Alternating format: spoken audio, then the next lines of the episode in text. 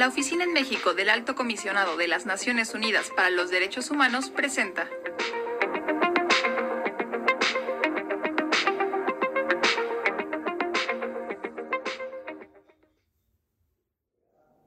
Hola, muy buen día. Bienvenidas y bienvenidos a una nueva emisión en nuestro podcast de ONUDH México. Soy Valentín Seville, oficial de Derechos Humanos de la ONUDH. Hoy estaremos platicando con periodistas destacadas por su trayectoria, de lo que significa ejercer el periodismo como mujer en un país como México, conocido actualmente por un contexto de graves ataques contra las y los periodistas y aquellas personas que informan. Nuestras invitadas nos hablarán de su labor, de los riesgos y ataques que han sufrido por ejercer el periodismo y cuáles son las vías que para garantizar que las periodistas puedan ejercer en un entorno seguro y libre de violencia. Bienvenidas. Es un enorme placer que nos acompañen el día de hoy, un día tan importante como lo es el 8 de marzo, un día para conmemorar las luchas por los derechos de las mujeres y para recordar la dimensión política de un día que muchas veces ha sido relegado a una fiesta comercial. El 8 de marzo es un día para conmemorar cómo las mujeres han tenido que luchar de manera colectiva para obtener acceso al espacio público. Hoy, nuestras invitadas son periodistas, acompañan a otras mujeres periodistas y nos ayudarán a entender las especificidades de la labor periodística desde una perspectiva de género.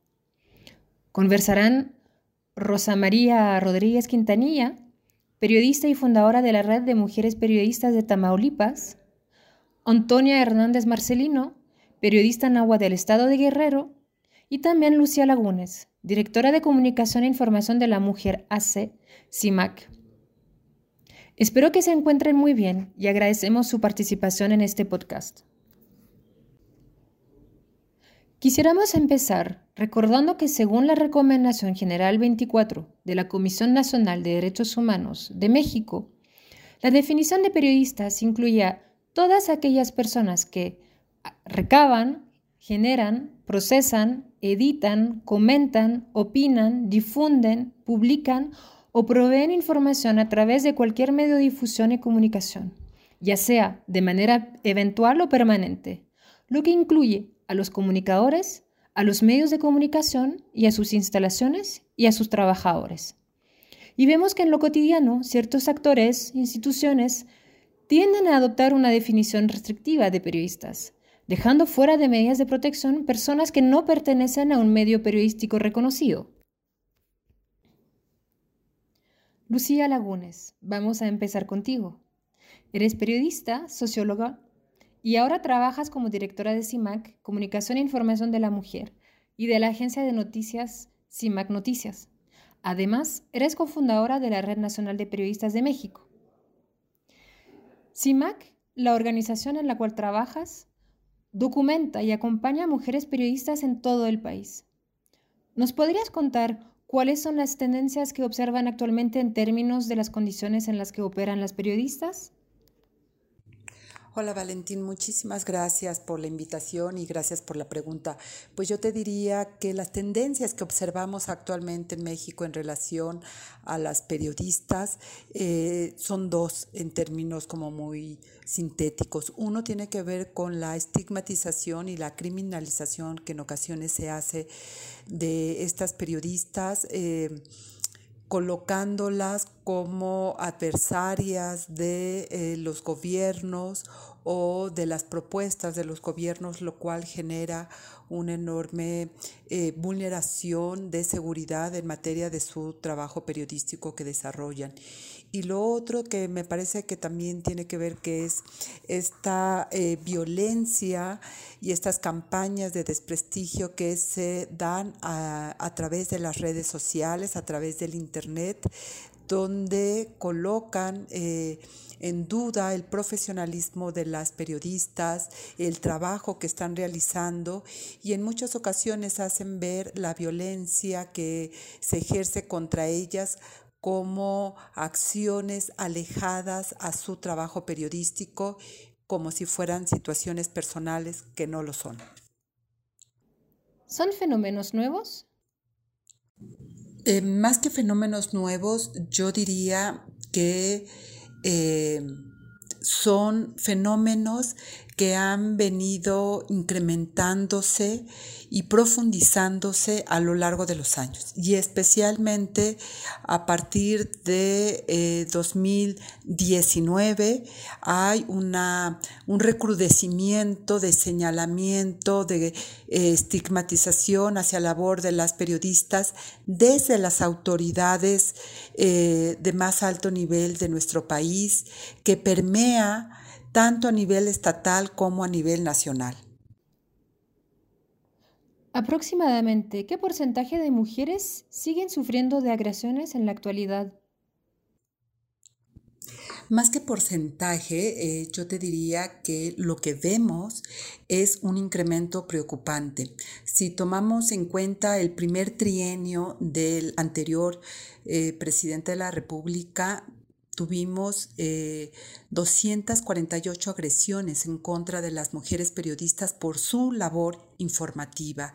En el primer trienio del presidente López Obrador tenemos 767 agresiones contra mujeres periodistas por su labor. Es decir, hay un incremento de 200 9.27% de agresiones contra mujeres periodistas, pero también nos parece muy preocupante y alarmante y tendría que ser para toda la sociedad el asesinato de las mujeres periodistas.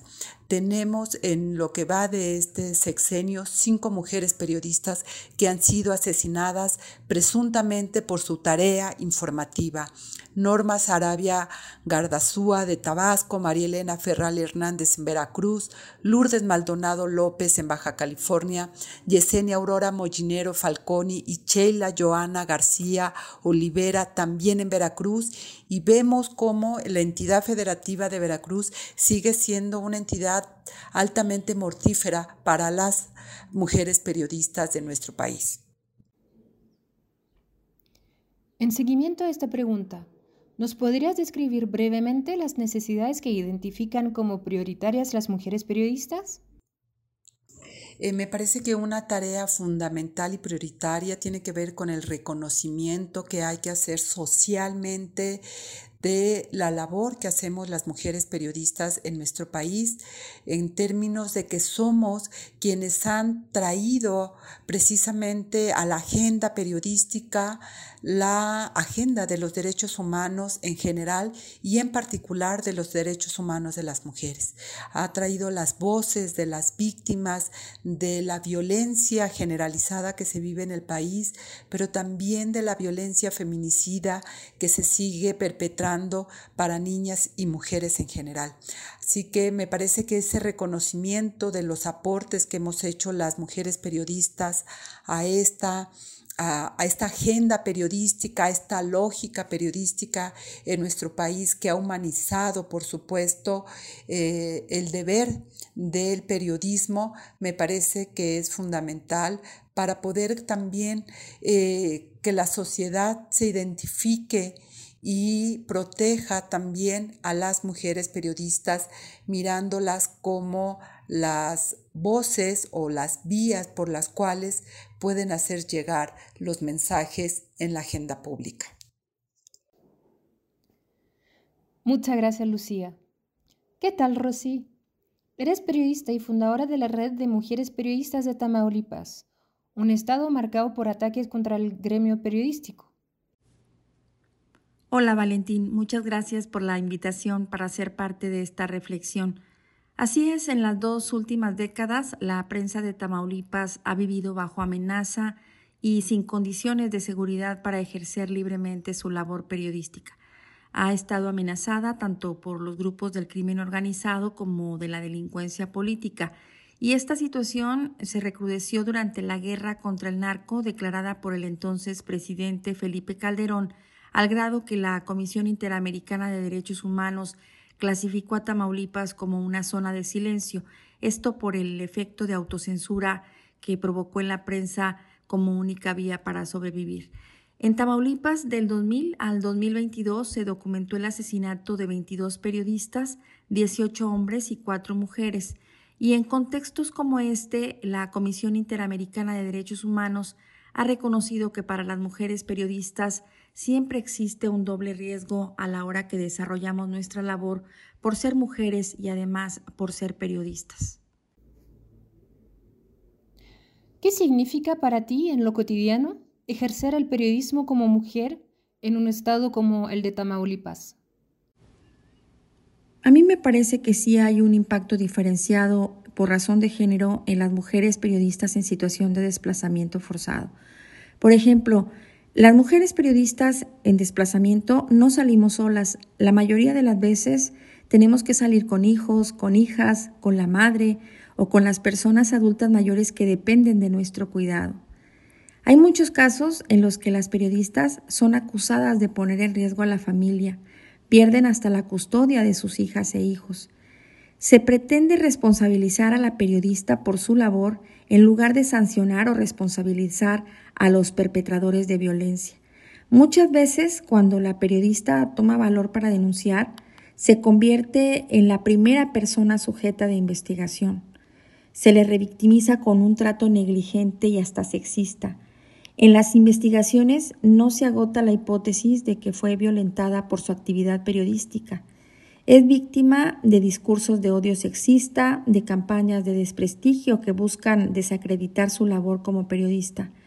Pero además, si la periodista es indígena, si es afrodescendiente, si es migrante, el impacto todavía es mayor. Eh, creo que el desplazamiento forzado puede llegar a ocasionar un daño terrible tanto en la salud como en la vida y la libertad de las periodistas y también de sus familias. ¿Cuál ha sido para ti el punto de partida de la creación de la red que creaste en Tamaulipas? ¿Y qué aporta una red como la tuya para las periodistas? Yo me sumé a la Red Nacional de Periodistas de México en el año 2000 y recuerdo que en aquel momento la agencia CIMAC, como impulsora y eje articulador de esa red, nos sensibilizó y nos formó para el ejercicio de un periodismo con perspectiva de género un periodismo que sacara de la invisibilidad a la mitad de la población que representan las mujeres. Con ese objetivo nació la Red de Mujeres Periodistas de Tamaulipas en el 2002 y en eso estuvimos sumando esfuerzos. Lamentablemente, la dinámica de trabajo que estábamos realizando se trastocó en el 2010, cuando se recrudece la violencia durante la guerra contra el narco y sin que existieran las mínimas condiciones de seguridad para el ejercicio de nuestro trabajo. En ese momento, esas redes de periodistas de alguna manera también se convirtieron en redes de protección. Yo misma recibí ese enorme apoyo y solidaridad de las redes, particularmente el acompañamiento de CIMAC cuando mi familia y yo lo necesitamos. Por eso me parece sumamente importante eh, continuar creando, impulsando y fortaleciendo las redes de periodistas feministas. ¿Dirías que en general las mujeres que se dedican al periodismo están aisladas? Yo creo más bien que esto pasa por una decisión personal. Las periodistas que hemos decidido trabajar en colectivo en estas redes de periodistas feministas siempre estamos dispuestas a solidarizarnos y acompañar a las colegas que lamentablemente llegan a enfrentar un hecho de violencia. Por experiencia personal estoy convencida que el impacto o el daño causado por un hecho de violencia contra una mujer periodista siempre será mayor si la víctima está sola que cuando cuenta con el apoyo, la solidaridad y el acompañamiento de una red de confianza. Tengo claro que uno de los principales objetivos de los agresores es aislarte, estigmatizarte, silenciarte, incluso intimidarte tanto hasta que desistas de seguir ejerciendo el periodismo. Lamentablemente algunas veces lo han logrado, pero eh, por fortuna estas redes de periodistas muchas veces llegan para sostenerte, para ayudarte a resistir, a fortalecer tu resiliencia e incluso han logrado salvar vidas. Entiendo que has sido personalmente afectada por el desplazamiento debido a tu trabajo. ¿En qué aspectos el desplazamiento interno afecta de manera diferente a las mujeres y a las mujeres periodistas en particular?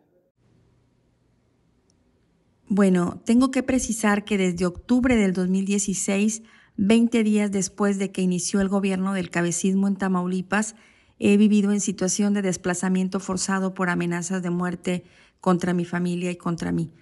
Es decir, apenas pude volver a Tamaulipas hace algunos meses, una vez que ya concluyó la anterior gestión gubernamental. Y esto fue así debido a que ninguna institución ni autoridad del gobierno de Tamaulipas quiso colaborar con el Mecanismo Federal de Protección para Personas Defensoras de Derechos Humanos y Periodistas para que mi familia y yo pudiéramos contar con las condiciones para un regreso seguro. Esto eh, indudablemente impidió que yo pudiera ejercer periodismo en Tamaulipas en todo ese sexenio. Hoy en día ya puedo visitar mi estado natal y he observado una mayor voluntad política del gobernador que asumió el cargo apenas el pasado mes de octubre para atender la crisis de libertad de expresión que ha imperado en la entidad desde hace casi dos décadas. Pero ejercer el periodismo en Tamaulipas es sumamente difícil, sobre todo por la violencia económica. He observado que la precarización aparece como una de las principales causas de que muchas mujeres periodistas hayan abandonado el oficio en los últimos años. Muchísimas gracias, Rosy. Antonia, eres periodista nahua de El Jale Noticias en Tlapa Guerrero tu trabajo prioriza las voces y necesidades de las mujeres de la montaña en Guerrero. ¿Qué fue lo que te impulsó, motivó a dedicarte a esa profesión? Buenas tardes, para mí es un gusto estar aquí con ustedes, compartir un poquito del trabajo periodístico que hemos realizado desde el 2015. ¿Qué fue lo que me impulsó? Eh, yo vivo en la ciudad de Tlapa, en la región de la montaña del estado de Guerrero. Es una región con alta marginación, en donde constantemente eh, hay bloqueos, hay manifestaciones y protestas eh, para exigir los servicios más básicos, lo educativo, la salud. Desde que no hay médicos en las comunidades, desde que no hay maestros en los pueblos, y eso fue lo que me motivó, eh, que a través del periodismo visibilizamos los problemas, visibilizamos em, los temas, visibilizamos eh, las necesidades de nuestros pueblos. Y yo creo que por eso este, decidí ser periodista, porque mi profesión, pues yo no estudié para periodista, yo estudié una carrera que se llama Desarrollo Comunitario Integral aquí en la ciudad de Tlapa y en el camino eh, me hice periodista con la práctica, documentando eh, pues esas necesidades, eh, esas actividades que se hacen en la ciudad de Tlapa. ¿Has enfrentado algún incidente de riesgo, alguna amenaza por dedicarte al periodismo? Yo creo que todas las personas que ejercemos periodismo mm, en varias etapas hemos padecido eh, incidentes, hemos padecido alguna amenaza o riesgo, eh, solamente por hacer nuestro trabajo. Yo recuerdo que hace, me parece como cinco años, em, yo fui agredida por los escoltas del gobernador en un evento en el municipio de Copanatoya, en mi municipio, en donde este, yo me acercaba al gobernador para hacerle una pregunta. Em, los jueces no me, no me permitieron acercarme y pues me agredieron físicamente. Después el gobernador se justificó diciendo que no parecía que yo era periodista porque no me vestía como periodista. Eh, ese es alguno de los pues digamos, agresiones físicas que, que yo recuerdo que padecí. Eh, otras agresiones eh, son amenazas este, de, desprestigio, este, eh, campañas de desprestigio en las redes sociales, precisamente por, por cubrir temas mm, muy elementales desde cuando las personas de, de, la ciudad de Tlapa hacen alguna manifestación contra el ayuntamiento municipal. Y lo, lo que recuerdo también fue cuando cubrí el tema de la desaparición de un luchador social, Arnulfo Serán Soriano, que después él fue encontrado eh, tres metros bajo tierra y que la mayoría de, de, los medios que hay en Tlapan, medios locales, no cubrían esos temas porque implicaba eh, pues casi pues ponerse de enemigo con el ayuntamiento. Pero pues ese era nuestro trabajo, ese es como periodista, ese es el trabajo que a una le toca hacer, este, cubrir temas, este, actividades sociales. Y eso es donde yo me acuerdo que mm, entré en el mecanismo de protección a periodistas, porque pues iba la amenaza hacia, hacia mí y hacia otra compañera que éramos las únicas dos que cubríamos ese tipo de, de, denuncias de la familia, del seguimiento de caso, desde el momento que desapareció hasta el momento que lo encontraron y hasta el momento de cuando la familia pues sigue exigiendo justicia de su asesinato y donde pues personal del ayuntamiento eh, estaba, está implicado o fueron señalados que eran de uno de los implicados. Y entonces, este, pues esos eran como, o sea, ejercer el periodismo es se ponen constantemente en riesgo. Eh, no debería de ser porque muchas personas lo hemos normalizado o lo han normalizado diciendo que son gajes de oficio. A mí no me parece que son gajes de oficio. Eh, es dedicarte como cualquier otra profesión y no tienes por qué eh, mm, poner en riesgo a tu familia. porque mi mamá luego me dice, oye, mi hija, mejor cambia de trabajo, dedícate a otra cosa porque yo veo en la televisión o luego escucho en la radio que asesinan a periodistas y no me gustaría que, un día te pase algo. Eh, otra de las cuestiones que yo he padecido es que me han discriminado eh, por ser indígena y por dedicarme al periodismo porque eh, muchos no ven que las personas de comunidades indígenas podamos ser periodistas también. Y eso lo he vivido con las propias personas, con las propias fuentes que te, a veces te dan información que a veces pretenden eh, que lleguen a una persona pues diferente, ¿no? Eh, que se vista de otra manera, eh, que se vea de otra manera, ¿no? yo soy una persona bajita, morena, y entonces pues, pues muchos este, quieren ver esos periodistas que a veces pasan en la tele, ¿no? Altos, güeros, flacos, y pues en las comunidades, también las comunidades necesitan estar informados y yo creo que por eso eh, más mujeres, más eh, hombres eh, que venimos de comunidades indígenas debemos dedicarnos a esta profesión. Trabajas en el Jale Noticias, un portal informativo para los pueblos nahuas, nasabi, mepa y mestizos. ¿Cuáles son las particularidades de trabajar en un medio así, en comparación con otros medios, como por ejemplo la prensa escrita?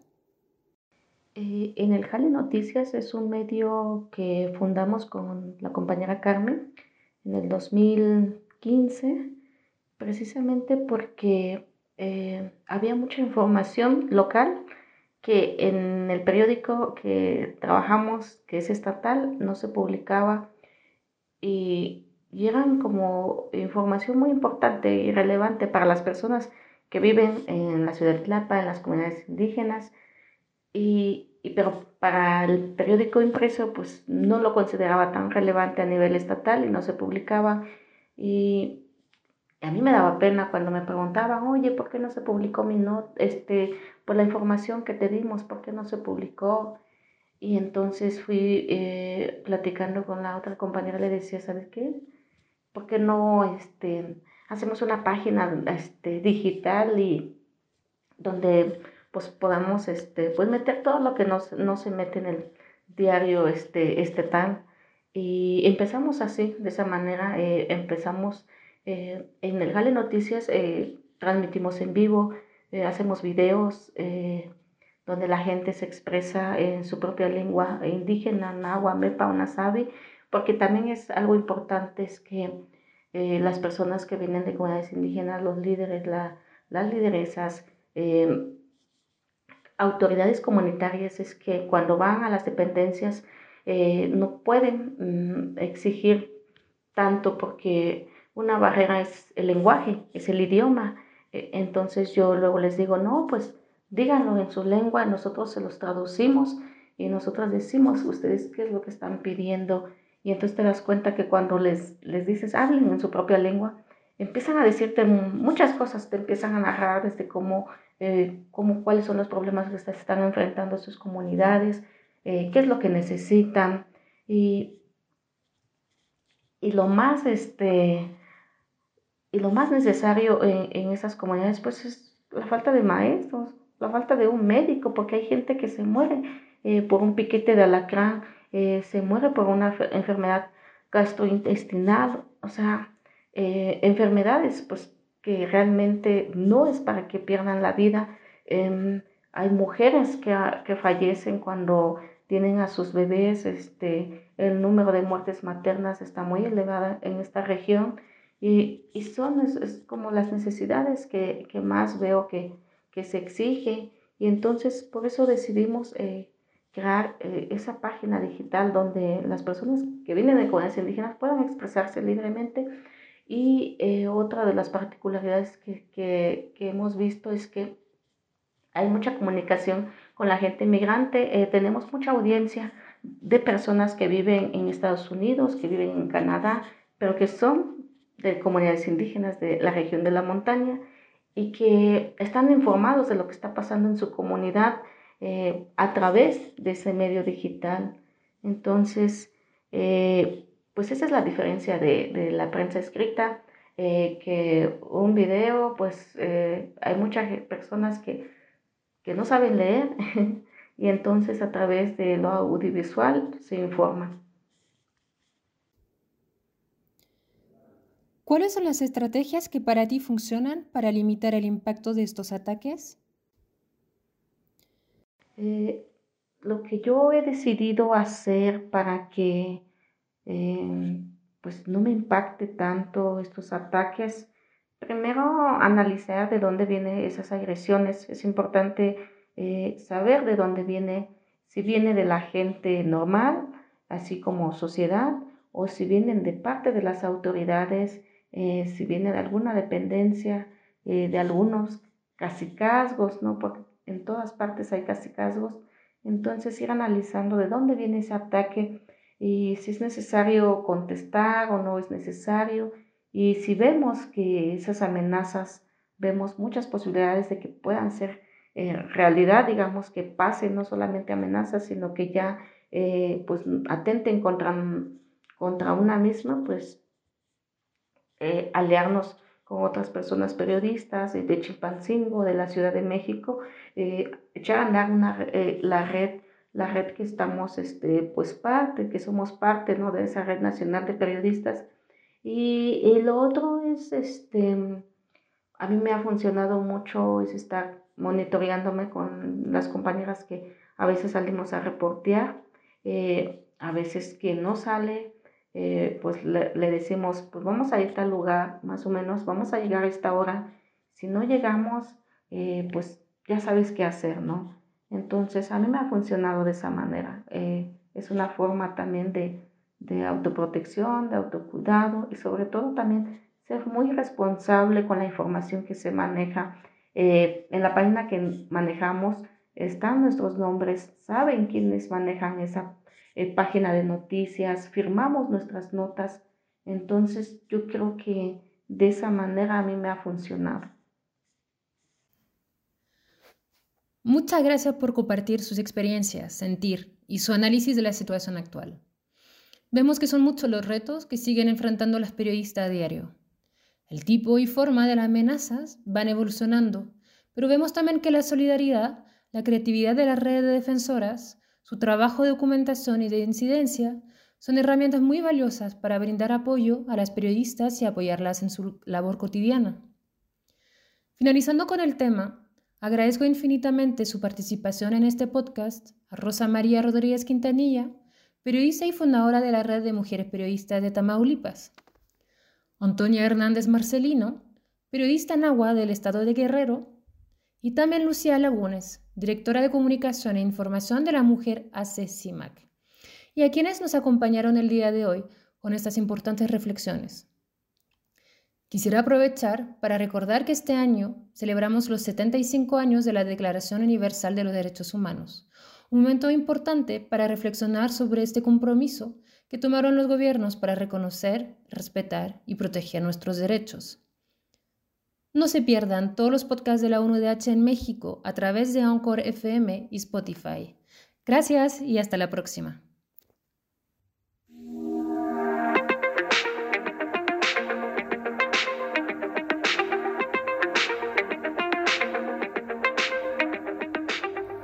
Esta fue una producción de ONUDH México.